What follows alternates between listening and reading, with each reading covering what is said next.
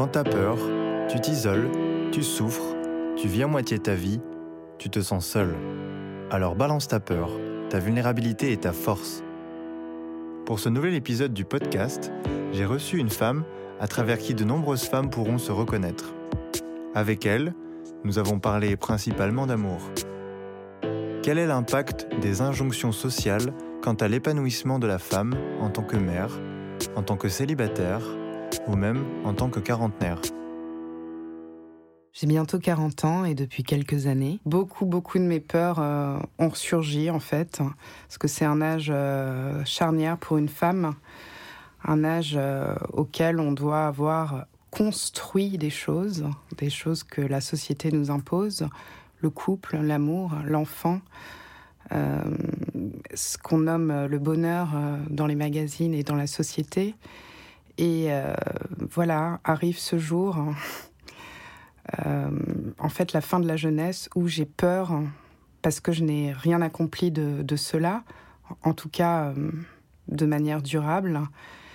Et euh, me voilà confrontée à, mon histoire, donc que j'ai envie de raconter, et pour essayer de comprendre pourquoi j'en suis arrivée là et pourquoi j'ai ces peurs-là qui me paraissent aujourd'hui insurmontables au vu du temps qui passe tellement vite.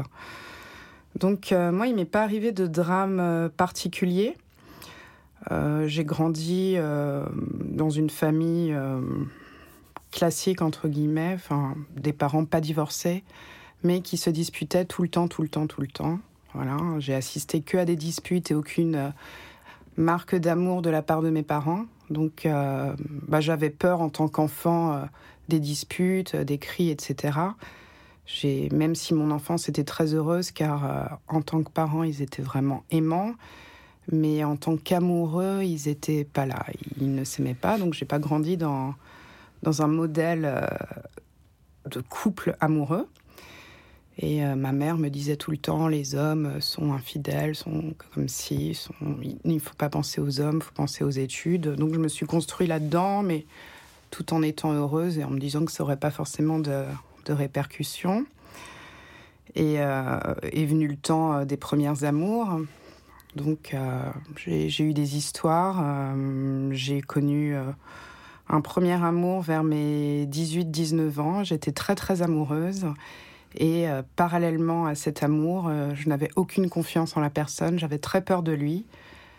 Parce que oui, je reviens aussi sur mes parents. Hormis le fait qu'ils se disputaient beaucoup, j'ai découvert que mon père trompait ma mère. Je l'ai dit à ma mère qui m'a dit mais que crois-tu? Tous les hommes sont comme ça, etc. Donc euh, je me suis construite euh, non seulement dans la peur des disputes, mais aussi de l'infidélité. Donc toutes mes premières histoires, à chaque fois qu'elles se passaient extrêmement bien, je faisais en sorte de toujours tout saboter, de toujours trouver en l'homme euh, sa part la plus noire. Je le poussais dans ses retranchements, je le mettais dans des situations où il, devait se montrer désagréable. Je, l'obligeais à être euh, odieux avec moi-même hein, pour euh, prouver que ma mère avait raison sur les hommes et que ma vision euh, de l'enfance du couple était, était réelle. Donc j'ai eu que des histoires passionnelles, donc difficiles, un amour fou mais impossible, impossible dans la durée, puisque dès lors qu'arrivait le moment de la construction, bah, c'est même pas moi qui partais, mais je faisais en sorte que l'autre me quitte. Donc euh, voilà, j'ai eu plusieurs histoires d'un an comme ça, de mes 10, 18 ans à mes 20, de mes 17 ans à mes 20 ans. Ensuite, j'ai rencontré le grand amour à 19 ans. Ça a duré jusqu'à mes 24 ans. C'était une histoire. Euh, enfin, c'était vraiment l'homme idéal. Je le dis encore euh, aujourd'hui parce que je le regrette encore. 14 ans après, il était vraiment formidable. Il était drôle, beau, intelligent, fidèle, euh, alors qu'à l'origine c'était un homme à femme, etc. Mais il avait vraiment changé pour moi. Mais mon petit démon intérieur, enfin le fantôme peut-être de ma mère et du couple que formaient mes parents, euh, est revenu au bout de euh, trois ans justement, puisque trois ans le moment de la passion. Une fois que la passion finit, c'est le temps de la construction. Et là, euh, j'ai commencé à, à faire des crises pas possibles, pour un rien, enfin à l'infantiliser, à être vraiment odieuse avec lui pour que ça se termine. Et cette histoire s'est terminée. Et ça m'a fait vraiment, vraiment beaucoup, beaucoup de mal. Euh, après, j'ai essayé de revenir, mais il voulait pas parce que c'était une histoire beaucoup trop dure. Et euh, bah, après, j'ai collectionné beaucoup d'histoires avec euh, chaque fois même schéma. Je tombais sur des hommes très gentils à l'origine et j'avais tellement et je projetais tellement de peur, etc. Enfin, j'avais une image tellement forte de l'homme atroce que j'essayais de faire devenir ces hommes qui à l'origine étaient doux, etc des, des hommes, euh, les hommes que je craignais. Voilà. Donc ça a été ça à peu près euh, bah, tout le temps en fait. Et je, le temps filait, filait, je me rendais pas compte euh, de, de l'âge. Ça m'a pas empêché donc de vivre toujours à chaque fois. Moi, je m'emballe facilement, donc je suis souvent tombée amoureuse et c'était des belles histoires. Le pire, c'est que je me rendais jamais compte que je reproduisais le même schéma. J'avais un jour entendu une phrase, euh, enfin j'étais allée à une masterclass de Fanny Ardant qui disait euh, que dans la vie, l'expérience ne, servait à rien, qu'on avait beau euh, avoir de l'expérience dans tous les domaines, qu'il y avait des situations comme l'amour qui nous rendaient à chaque fois vierges de, de tout enseignement de la vie. Moi, c'est comme ça que j'ai vécu l'amour. Et il y, a, hum, il y a trois ans, on a trois ans aujourd'hui, trois ans et demi.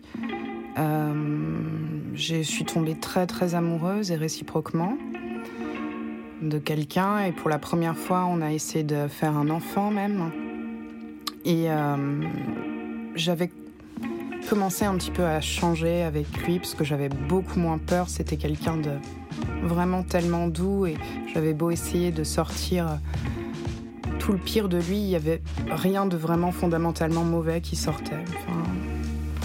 il commençait à apaiser mes peurs. J'étais à la fois moi-même euh, et à la fois. Euh, à la, enfin, j'étais vraiment bien. Et cette personne m'a quitté euh, du jour au lendemain sans m'expliquer aucune, sans m'expliquer pourquoi. On est allé, on est parti en voyage en Thaïlande.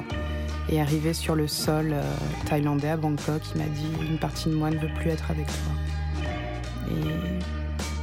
Mais pourquoi? Et il n'a pas su l'expliquer, il s'est mis à pleurer. Et pendant deux semaines en Thaïlande, euh, c'était au bout d'un an de relation. C'était en plus pour fêter euh, nos un an et la Saint-Valentin. Pendant toute la Thaïlande, la journée on se parlait pas et le soir, quand je lui demandais des explications, il fondait en larmes en fait. Ensuite, il a demandé à ce qu'on fasse une pause. Et euh, la pause s'est éternisée, donc j'ai dû le quitter. Et voilà. Donc, euh, pour une fois que je m'abandonnais euh, à quelqu'un, que j'avais plus vraiment peur, à tel point qu'on faisait un enfant, bah, la personne m'a vraiment abandonnée. Plus l'abandon fait aussi partie de, mes peurs. Et voilà, ça fait deux ans que c'est fini. Donc euh, j'ai eu des histoires depuis, mais le deuil n'est pas fait. Je pense qu'il me faut un peu plus de temps. L'amour durant trois ans, dit-on. Et euh, je suis restée un an avec lui. Ça fait pas encore tout à fait deux ans que c'est fini, donc il me faut peut-être encore ces deux ans, j'en sais rien. Et voilà, bah moi, toutes les peurs, là, aujourd'hui, ressurgissent. J'approche des 40 ans. Euh, j'ai en soi une belle vie. Euh, je voyage beaucoup. Euh, j'ai des amis, etc. Mais sentimentalement, je suis bloquée dans tellement de peurs, hein, tellement de schémas de l'enfance, certainement, que j'ai peur que ça me bouffe, que ça m'empêche d'avancer et j'ai peur donc de finir seule et de ne pas avoir d'enfants j'ai pas envie d'avoir d'enfants parce que c'est la norme, etc. Mais parce que j'adore vraiment, vraiment ça. C'est même mon métier. Je suis maîtresse d'école. Euh, toutes mes copines, ça y est, en ont. Je suis la seule. c'est donc ouais, j'ai très très peur là, de, de ça. De voilà les trois peurs de ne plus connaître l'amour, de finir seule et de ne pas avoir d'enfants. Trois peurs qui sont finalement assez liées et assez euh, traditionnelles. Euh, dans notre époque actuelle, pour une femme, surtout pour une femme, hélas, oui. Comment euh, comment c'était euh, comment t'as géré le la, la, le, conditionnement que tu as eu dans ta famille? Gérer le conditionnement, euh, c'est bah moi comme quand j'étais ce que t'as vu, ce que t'as vu d'eux. Euh, quand on est enfant, on écoute ce qu'on nous dit euh, sans avoir euh, l'esprit analytique nécessaire pour dire mais non, tu te trompes. Et ensuite, je me suis éloignée de mes parents. je leur ai vraiment clairement tourné le dos. quand j'étais petite fille, c'est vers mon, c'est avec mon père que j'ai commencé à, enfin de mon père que j'ai commencé à m'éloigner. Quand j'ai appris qu'il trompait ma mère, bah, j'ai décidé de plus lui parler. Et ensuite, euh, j'ai entrepris une psychanalyse et euh, je me suis dit que ma mère euh, était autant responsable, voire plus. Hein. et je me suis aussi éloignée de ma mère. Donc voilà comment j'ai géré ça en, fuyant. En, quoi elle était responsable dans ce que tu as appris sur, cette histoire?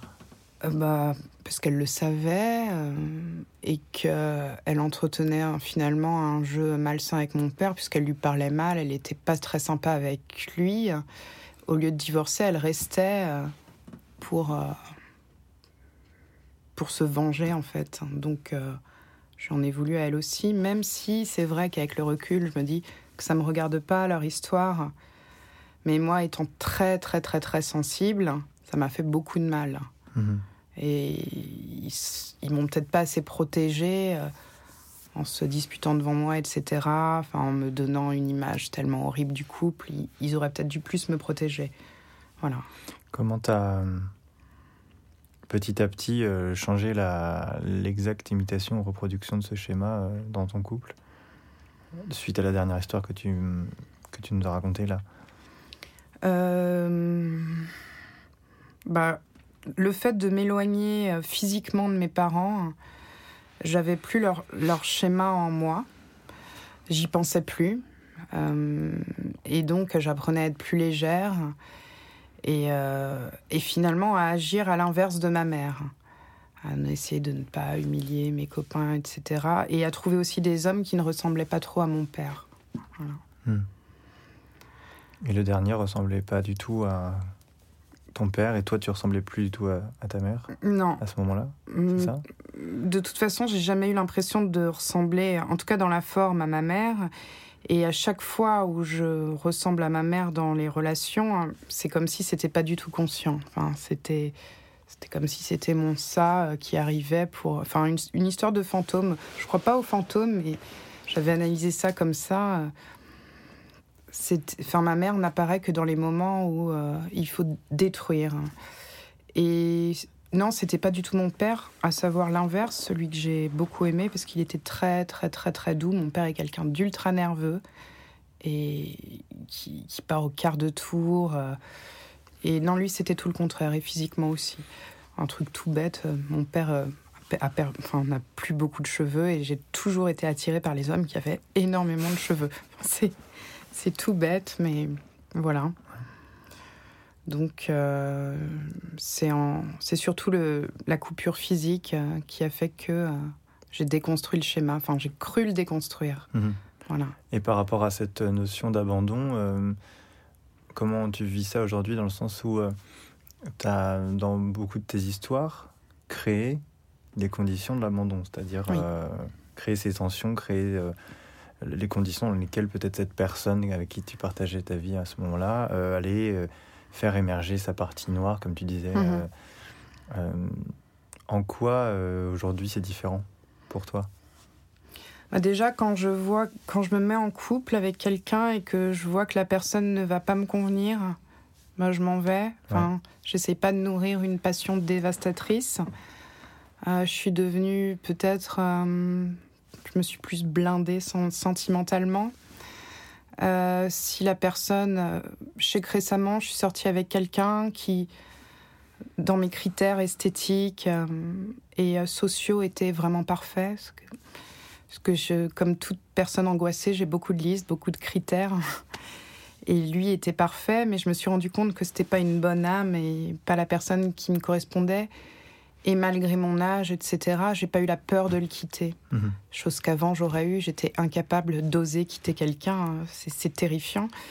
Et voilà, je gère plus facilement ça. Je l'ai quitté envers, enfin, peu importe les conditions et les circonstances. Donc, ça veut dire que hum, ça va mieux déjà. Mhm. Et voilà comment je gère. Je suis devenue beaucoup, beaucoup plus exigeante, ce qui. Peut-être parce que je le suis devenue aussi beaucoup plus avec moi-même, mais ça aurait dû être euh, la marche inverse, puisqu'à mesure que je vieillis, le champ des possibles euh, s'amenuise, et mes exigences devraient, elles aussi, s'amenuiser pour que je puisse trouver quelqu'un. J'en suis consciente. C'est quoi alors tes critères? Ah, euh, Mes critères. Déjà, les critères physiques, bon, euh, comme je t'ai dit tout à l'heure. Tout ce qui est autre chose que chauve. Tout ce qui est autre chose que, chauve. Euh, pareil pour la nerve. Mon père, euh, voilà, vrai, je le définis comme une personne chauve et nerveux, donc quelqu'un de très doux, très chevelu, bon, parallèlement de très très sensible comme moi, pour, pour qu'il puisse me comprendre. Et ce que je trouve pas, quelqu'un qui réussisse à me canaliser sans me dominer. Ce que j'ai essayé parce que je me disais oui, je suis trop dominante, donc je vais peut-être chercher des garçons qui me dominent et ça va pas non plus. Je cherche donc quelqu'un qui soit mon égal, mais qui soit capable de de me rassurer, ouais, une, une vraie épaule. Et je Comment on rassure quelqu'un qui est dominant? Euh, En par l'humour. Euh, à chaque euh, crise ou euh, d'angoisse, etc., bah, il fait une blague, il dédramatise. Que je sais que ça marche très bien avec moi. L'effet, l'effet un peu miroir, mm. me montrer que c'est une sacrée comédie, ou sinon en, prenant des distances, quoi, et en revenant quand je me suis calmée. Le, ton aspect dominant, c'est, tu le définis par ça, justement, par des, des moments un peu excessifs? Non, c'est beaucoup plus perfide, je pense, c'est rabaisser l'autre sans m'en rendre compte. Par exemple, euh, moi, je suis quelqu'un de très, très cinéphile et euh, c'est vrai que c'est important pour moi que la personne euh, connaisse, je sais pas moi, Truffaut, Woody Allen, etc. Et si la personne ne connaît pas, bah, je vais, lui faire voir le film. S'il si, n'a pas aimé bah, je vais lui dire bah, si t'as pas aimé, c'est que t'es pas assez si, euh, pas assez ça. Je le dis pas de manière aussi schématique, mais je lui fais comprendre que les connaissances qui divergent des miennes font de lui quelqu'un peut-être d'inférieur, alors que c'est complètement stupide. Et euh, le côté dominant, c'est que moi j'apprends des choses à mes copains et je, je leur laisse pas la liberté de m'apprendre des choses. Mmh. Moi, je rentre pas dans leur univers c'est moi. Euh, il faut qu'on faut qu'on te prenne euh, avec tout ton univers en, entier, ou pas, ou rien. Oui, ce qui est ce qui est une bêtise parce que l'autre, hein, enfin quand je trouvais l'autre, c'est pas, on cherche pas un miroir, mais pas une extension de soi-même. Et ce qui est important dans le couple, c'est la différence. Et euh, et d'ailleurs, c'est ce que j'avais avec le garçon que j'ai, le dernier là. Mmh il m'apprenait beaucoup de choses. il travaillait dans le milieu du cinéma, il s'occupait d'étalonner les images, donc il avait une connaissance euh, que j'avais, mais autre en plus. Il était parallèlement musicien, donc il m'a appris des choses. On se nourrissait l'un l'autre. C'était, super en ça. Et je le dominais pour d'autres raisons, parce qu'il était un peu plus jeune que moi, plus petit, des choses. Mais c'était parfait de fait. C'était très équilibré. Enfin, de ce que je croyais, mais il est parti parce qu'il était a priori malheureux. Mais ouais, moi, ma domination, c'est. Euh, en fait, je, n'ose pas. Euh, j'ai peur d'être moi-même, à savoir euh, vulnérable. Donc, je domine. Donc, ça fait partie, oui, de, de, mes peurs. ta, stratégie de domination est une stratégie de défense par rapport à une peur d'être vulnérable avec l'autre? Oui. Bah, la peur d'être trahi, je pense, dominé euh, que, enfin, d'avoir. Euh, Est-ce que tu t'es déjà senti trahi sans avoir eu besoin de créer la tension euh, dont tu parles dans tes relations? Oui, j'ai déjà été trahi par quelqu'un, par un quelqu'un avec qui j'étais en couple. ça faisait seulement trois semaines et j'ai appris, j'ai eu un coup de fil au bout de trois semaines, d'une fille qui m'a dit Je voulais te dire que ça fait une semaine que je sors avec Mhm. machin. Euh, bon, j'aimais pas ce garçon, euh, mais euh, ça m'a fait un mal fou, une fêlure narcissique euh, assez intense. Et le pire, c'est que quand j'ai dit à cette personne euh, Je suis au courant que tu m'as trompé, il m'a regardé euh, dans les yeux en me jurant que c'était faux. Là, j'ai fait part de stratégie et je lui ai dit Oh, tu sais, l'infidélité, pour moi, c'est pas grave, tu peux me le dire. Et là, il a tout avoué.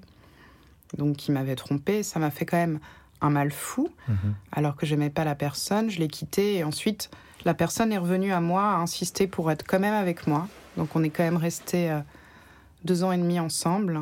J'ai été. euh, Ça m'a peut-être arrangé, entre guillemets, euh, parce que ça m'a permis d'être ultra méchante avec lui quand il est revenu. Je lui ai dit écoute, euh, je veux bien que tu reviennes, mais ça va être l'enfer pour toi. Donc, je le trompais, j'étais odieuse, mais c'était. C'était un contrat en fait entre nous. Mhm. J'étais pas, mais, mais j'étais pas heureuse d'être avec quelqu'un que je n'aimais pas. Mais oui, j'ai été trahie. Et encore avant de, de vivre des relations avec d'autres hommes, euh, il y a eu euh, à un moment donné cette sensation de, de, de trahison ou pas? Oui, je pense euh, avec mon père tout simplement, parce que mon père et moi, on était très fusionnels à l'enfance, comme souvent les pères et leurs filles. Et quand il a trompé ma mère, enfin, je l'ai ressenti moi comme une trahison. D'accord. Ouais, c'est bizarre. C'est comme si aussi il me trompait moi, qui, qui nous trompait. Et ça a été la première trahison à 10 ans. C'est la plus grosse de, de ma vie, ouais. C'est la- vraiment cette, cet événement-là qui a, dans, ton, dans ta vision de l'amour et des relations, euh, jusqu'à certains points, a influencé euh, ton rapport aux hommes? J'en ai bien peur, même si euh, c'est un peu facile de tout remettre sur le dos des parents.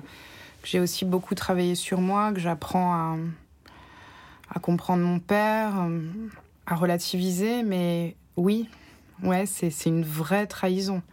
Et aujourd'hui, tu dirais que tu lui as pardonné ou pas? Non. Non, non, je, je dirais que je lui ai pas pardonné, mais j'ai pas pardonné non plus à ma mère d'être restée. D'accord. Donc euh, c'est ça qui a changé, c'est que petite fille, j'en voulais qu'à mon père. Maintenant, j'en veux aussi à ma mère. Donc c'est comme si j'en voulais aux hommes, mais que j'en voulais à moi aussi, puisque dans le schéma homme-femme, je pourrais me comparer à ma mère. Donc, Mhm. euh, Et donc oui, je cherche euh, inconsciemment des, des hommes qui pourraient me faire le mal que mon père a fait à ma mère. Et, Et à toi, du coup et à moi. Indirectement, ouais. Ah oui, oui. Enfin, même directement, enfin, Ouais. ça m'a fait un mal direct, c'est fou. C'est, moi qui ai tout découvert en plus, alors qu'on était Ouais. trois enfants. J'ai deux frères, ils ont été beaucoup moins touchés. D'accord, t'as eu. Ouais, ok. Oui, c'est vrai que t'as pas précisé, mais il y a d'autres personnes qui ont Ouais, vécu les mêmes histoires. ouais, complètement. Et ils l'ont pas du tout vécu de la même manière. C'est des hommes déjà. Hmm. Euh, moi, j'étais la fille, j'étais au milieu. C'est pas eux qui l'ont découvert directement, c'est moi qui leur ai dit. Donc en plus, j'ai le mauvais rôle dans la famille, euh, celle qui apporte les mauvaises nouvelles. Donc euh, non, c'était c'était pas facile de grandir dans cette famille en tant que femme qui sait des choses. Et on me disait oh mais c'est pas si grave, c'est pas si grave. Et même quand j'en parle aujourd'hui à mes amis, que je parle de mes peurs et que je dis que ça vient de là, on me dit oh ça suffit. Euh, en comparaison avec euh, des filles qui ont pu avoir, euh, enfin, qui ont pu connaître des choses plus graves avec leurs Mhm. parents comme l'inceste, etc. Ce Ouais. n'est rien. Et pourtant, pour moi, c'est Ah oui, c'est une peur qui est paralysante. Enfin, j'ai vraiment très peur. Mhm. Ouais, c'est ce qu'on disait avant que ça enregistre euh, euh, officiellement. Oui, L'idée qu'il n'y a pas de hiérarchie dans les peurs, ni dans la souffrance d'ailleurs. oui, Ça, euh, chacun a vécu des choses euh, différentes et parfois quelque chose qui peut être vécu comme un petit événement pour certains, euh, ça peut être quelque chose de, qui prend de la place dans, Oui. dans, dans la vie de quelqu'un d'autre. Mm. Et surtout dans l'imagination, j'ai l'impression, quand les, enfin, l'imagination n'ayant pas de limite, quand on commence à s'imaginer des choses sur ses parents, ça peut grandir, grandir au fil de, de notre volonté à nous. Enfin, c'est, c'est ouais, c'est sans limite. Mm. Et je sais que j'ai une imagination débordante et voilà. Donc, euh, Est-ce que tu dirais que euh, jusqu'à présent, tu as cherché des relations avec des hommes euh, qui te réconcilieraient avec la vision que tu en as?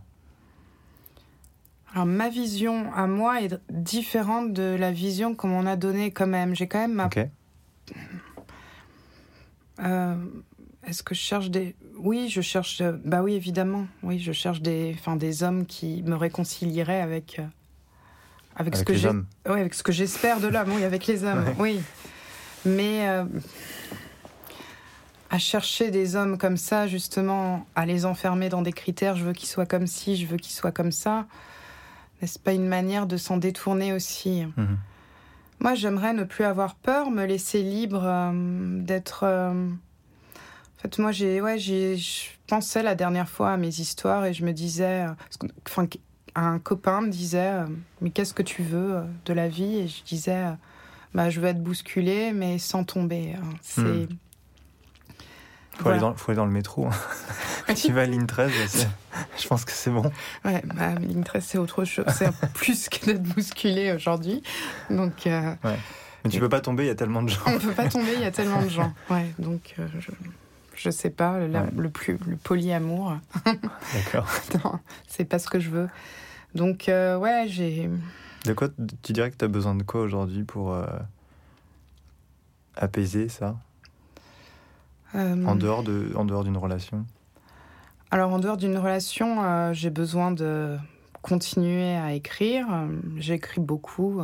Je suis en train d'écrire un livre. Mhm. Un peu une fiction, mais romancé, etc. Ça me fait du bien. J'ai besoin de. J'ai besoin de rien attendre, en fait, euh, des autres, euh, en attendre beaucoup de moi, de m'accomplir, enfin, de créer, d'écrire, euh, d'être tout le temps occupé, de ne pas rester à rien faire, voilà, de, de faire plein de choses, de rien attendre des autres. Hmm. Voilà, de quoi j'ai besoin. De pas attendre de trouver le grand amour, de pas attendre que quelqu'un arrête mes peurs, de pas penser que j'ai des peurs. Enfin, j'ai besoin d'arrêter de penser, en fait. Plutôt d'être. Donc tu fais beaucoup pour arrêter de penser ou est-ce que ça nourrit tes pensées du coup? Je fais pas assez pour arrêter de penser. Ah d'accord. Parce que je pense que j'aime bien aussi penser. Et quand t'es avec un homme, tu t'arrêtes de penser? Au début, oui. Ouais. Oui, si la personne est assez légère euh, pour moi, euh, oui. Mais si, si c'est quelqu'un de complètement soumis, qui parle pas, etc., bah, je vais penser pour deux. Donc ça va pas aller. on, on parle beaucoup de pensée et en- au niveau des émotions, t'arrives, euh, comment tu dirais que tu arrives à exprimer tes émotions quand tu es en relation? Vraiment? Euh, par, euh, ben, par l'art, enfin, en leur- par le cinéma, la littérature, euh, Ouais. en leur montrant ce que j'aime, et par la tendresse, les émotions négatives, euh, je t'en ai parlé, j'arrive à les exprimer La assez, colère ouais. assez correctement, malheureusement, oui. Et euh, sinon, les émotions joyeuses, en faisant des blagues, en étant... Ouais, j'y arrive pas mal. J'y Ok. arrive pas mal. Exprimer euh, ton amour. euh, Mon amour, ouais, de... pff, pas trop, pas trop? Pas trop. T'as pas vu beaucoup tes parents non plus, j'imagine, se dire des mots. Tendre, D'amour, jamais. Bah, jamais. Jamais. Donc, euh, je réussis beaucoup les actes d'amour. Enfin, tout ce qui est physique me pose aucun problème. Mhm. Euh, J'ai un- une peur panique du premier je t'aime. Enfin, je sais que il y a beaucoup d'histoires qui ont sont terminées parce que j'étais pressée d'avoir le premier je t'aime et ça n'arrivait pas. D'avoir qu'on te le dise qu'on me le dise, que moi je le dis pas en premier non plus. Et je me disais, oh là là, il me l'a pas dit, c'est qu'il m'aime pas. Mhm. Pour moi, les mots euh, enfin, sont très importants, hein. C'est- puisque j'ai peut-être du mal avec les émotions, donc j'a- j'attends beaucoup. Et tu t'es déjà euh, euh, vraiment senti aimé? Oui, euh, toutes mes histoires, enfin pas toutes mes histoires, non.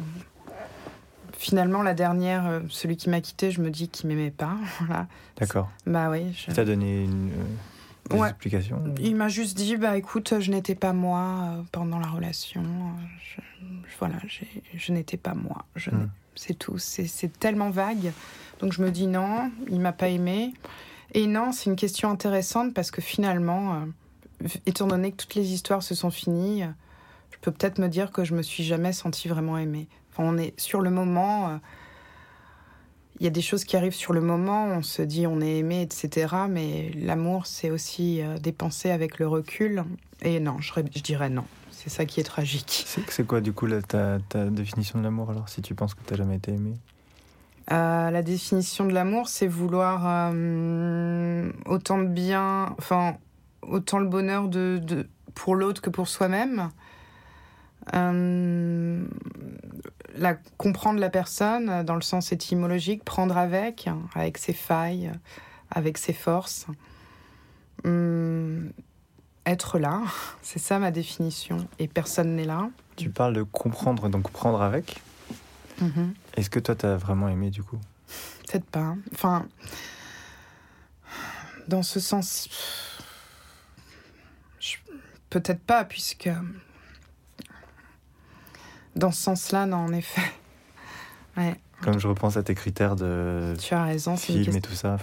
Ouais, c'est une question vraiment très pertinente. Enfin, j'en avais l'impression dans les émotions. Euh, j'avais des sentiments amoureux, euh, tous les signes du corps qui prouvent qu'on qu'on aime. Mais c'était peut-être plus de la passion finalement. un, attachement Il y a un attachement, un attachement. une attirance physique, ouais. Oui, oui. C'est vrai que c'est perturbant ça, hein, d'avoir un petit peu tous les signaux comme ça. Oui. Même euh, par exemple, une illusion euh, souvent de l'amour, c'est le manque. Oh, oui. oui. Le manque, euh, l'absence. Bah, est-ce que c'est l'autre qui nous manque parce qu'il est, parce qu'il est avec ses caractéristiques à lui, ou c'est parce que nous, on n'a pas quelqu'un avec nous pour nous hein mmh. Est-ce que c'est notre solitude qui nous fait du mal C'est ça. Donc le manque de l'autre n'est pas forcément un signe d'amour. Mhm. Euh, le manque de l'autre, c'est tout simplement euh, le désir. Désirer ce qu'on n'a pas. Euh, Est-ce qu'il il y a des facettes de toi que tu n'acceptes pas ou avec lesquelles tu as du mal encore? Oui, je pense. Euh, ouais, je pense. Par, par exemple, euh, je suis un petit peu timide comme personne, mais enfin, quasiment aucun homme avec qui je suis sortie ne le sait. Enfin, non, pas. Si, l'a su au bout d'un moment, mais c'est des choses que je dis pas euh, dès le début. Je me mets. j'ai une énorme carapace. Enfin, donc, oui, je suis pas à l'aise avec ça. je suis pas à l'aise avec mes faiblesses du tout. Hmm. C'est ouais, surtout bah, d'être très émotive, très sensible. Je suis pas du tout à l'aise avec ma sensibilité. D'accord. Peu de gens savent que j'ai pas non plus très confiance en moi et je suis pas à l'aise avec ça. Et j'imagine qu'on croit l'inverse oui. quand, on te rencontre. Oui, oui, oui. On croit que je suis orgueilleuse, prétentieuse. Bah, vu, que hum, j'aime bien dire que, enfin, j'allais dire étaler ma culture, mais pas vraiment, mais parler cinéma et littérature, on bah, elle se la ramène. Mhm elle est parisienne, etc. Ouais, on a, on a une image de moi que je cultive. Ouais. Tu, tu t'entretiens un petit peu ce personnage aussi? Évidemment, parce que ça me protège.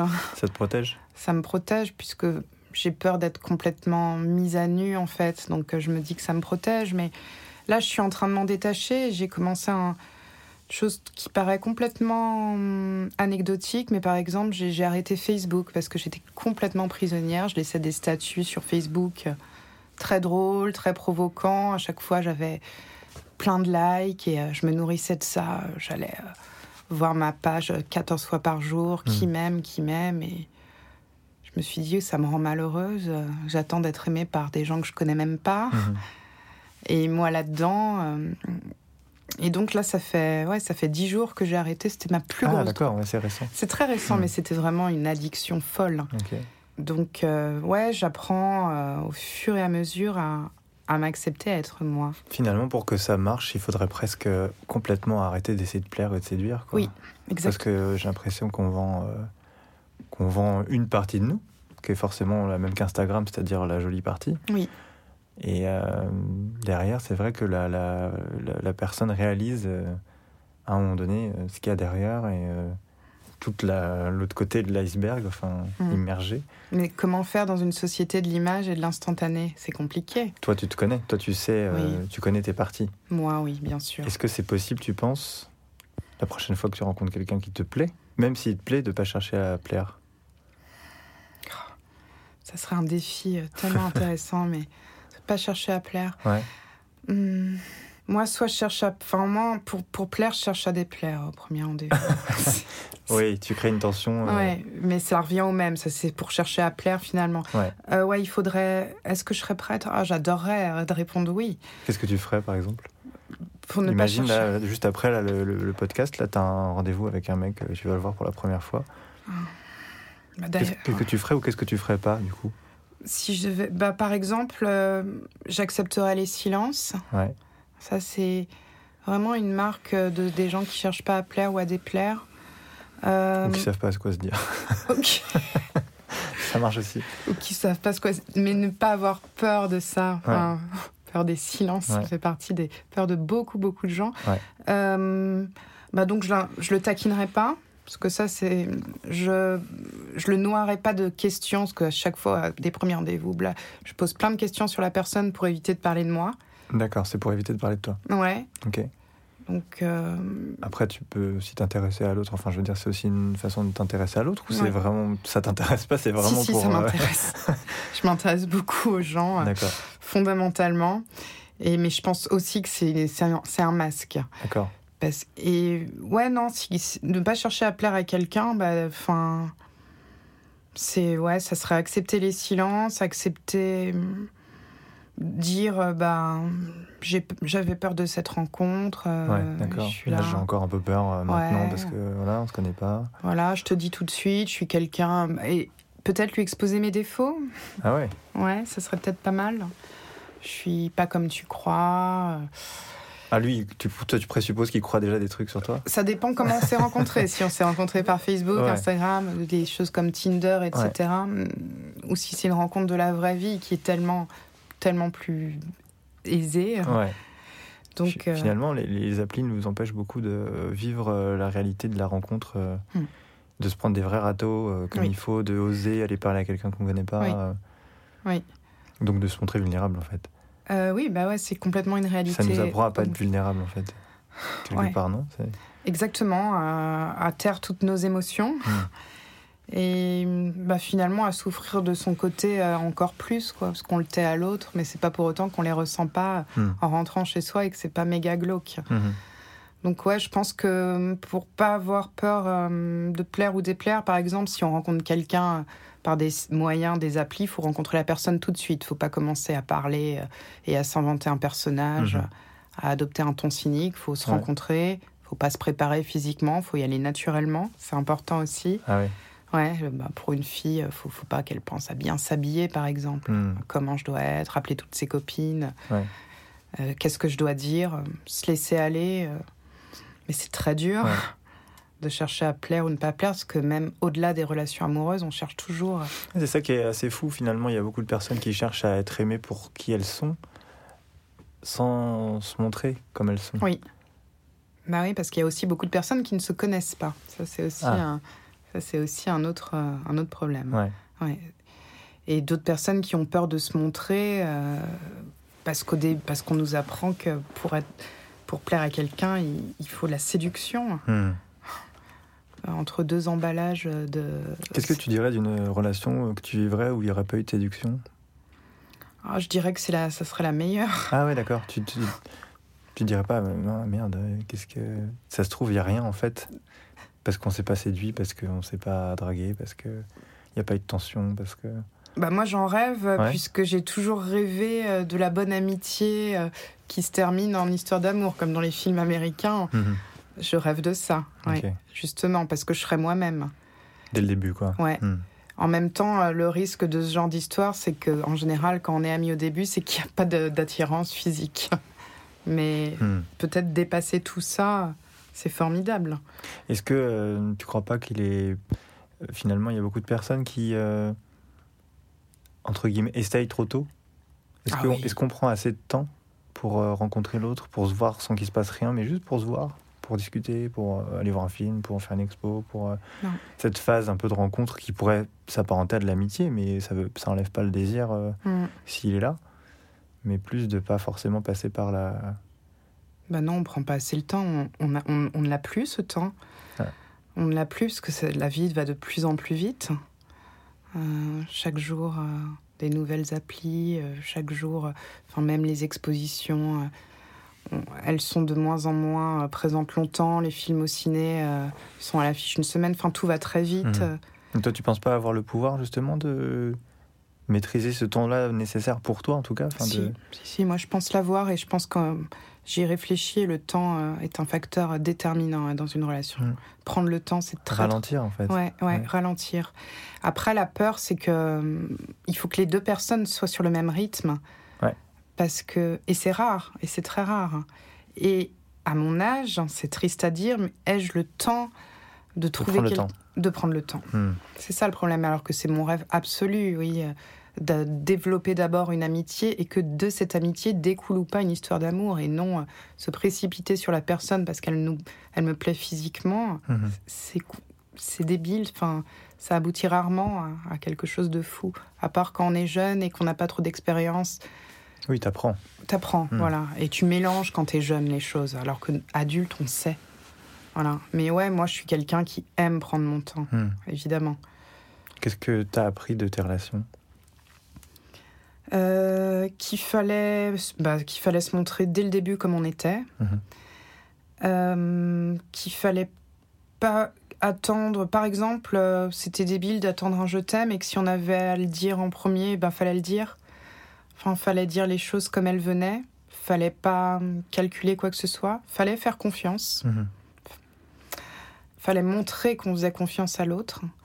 Fallait pas être jaloux. Je suis jalouse aussi, comme Ah. c'est pas permis, évidemment. La, la jalousie aussi, c'est une illusion de l'amour Comme le manque Ah oui, oui, tout Oui, à fait. C'est- de la possession, possessivité. C'est complètement euh, égocentré, la jalousie. Surtout que c'est comme euh, finalement avoir peur, c'est que ça ne prévient pas de quoi que ce soit. Ouais. Ou pire, enfin, ça enferme. Ça crée. tel- Oui, ça crée. Oui, ça, je, je m'en suis bien rendu compte, même si euh, je pense pas avoir été trompée à part euh, par l'autre con que j'aimais pas.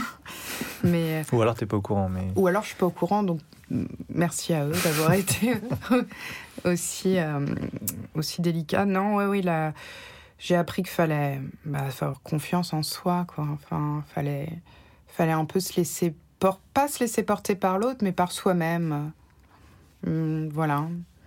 Fallait pas avoir peur de déplaire, au dé- et ni Hmm. avoir peur de plaire, en fait. Ah, il y a ça aussi. Ah oui, oui, oui, mais Peur de plaire complètement, peur de peur de plaire. peur d'être aimé en fait. Mhm, peur d'être aimé. Ça, ouais. ça fait un poids un peu. Hein Oui. Merde, il m'aime complètement, il m'aime vraiment. Mm. Je Alors vais- que j'assure. Ouais, voilà, va a un peu falloir. ce truc-là. Oui. Alors qu'il y en a tellement d'autres qu'il pourrait aimer. euh, Mm. Voilà. C'est une arnaque, pourquoi il m'aime S'il savait, euh, voilà.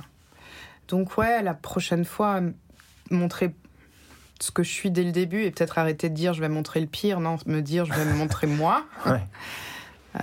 Mais, ouais, pas essayer de me vendre euh, comme euh, un bel emballage de céréales Ouais. qui pollue en plus. euh, voilà. Donc, euh, ouais, Ok. non, voilà. Et qu'est-ce que tu pourrais dire justement euh, à ceux qui vont, ceux et celles qui vont écouter, euh, qui ont la même peur que toi, euh, peur de pas revivre l'amour ou de vivre l'amour, peur de pas avoir d'enfant, peur d'être seul. que hum, on n'est jamais seul quand on est déjà en accord avec soi-même. Euh, que, enfin, finalement, euh, l'amour euh, avec un homme ou avec une femme, c'est pas une obligation. Et que si on en a vraiment envie, bah, ça vient avec l'amour de soi, en fait. Voilà, c'est. Faut d'abord passer par là. faut en passer par là, même si ça prend du temps. Et le temps, on l'a plus qu'on ne le croit aujourd'hui. Je me rends compte après cette discussion. Ok, j'ai 40 ans bientôt, mais aujourd'hui, 40 ans, c'est, c'est 25 ans il y a 50 ans, pour de vrai, Hmm. même pour faire des enfants. euh, Mm. Voilà. Donc, euh, n'ayez pas peur d'être vous-même, d'apprendre à vous connaître. Voilà. Merci. Mais de rien.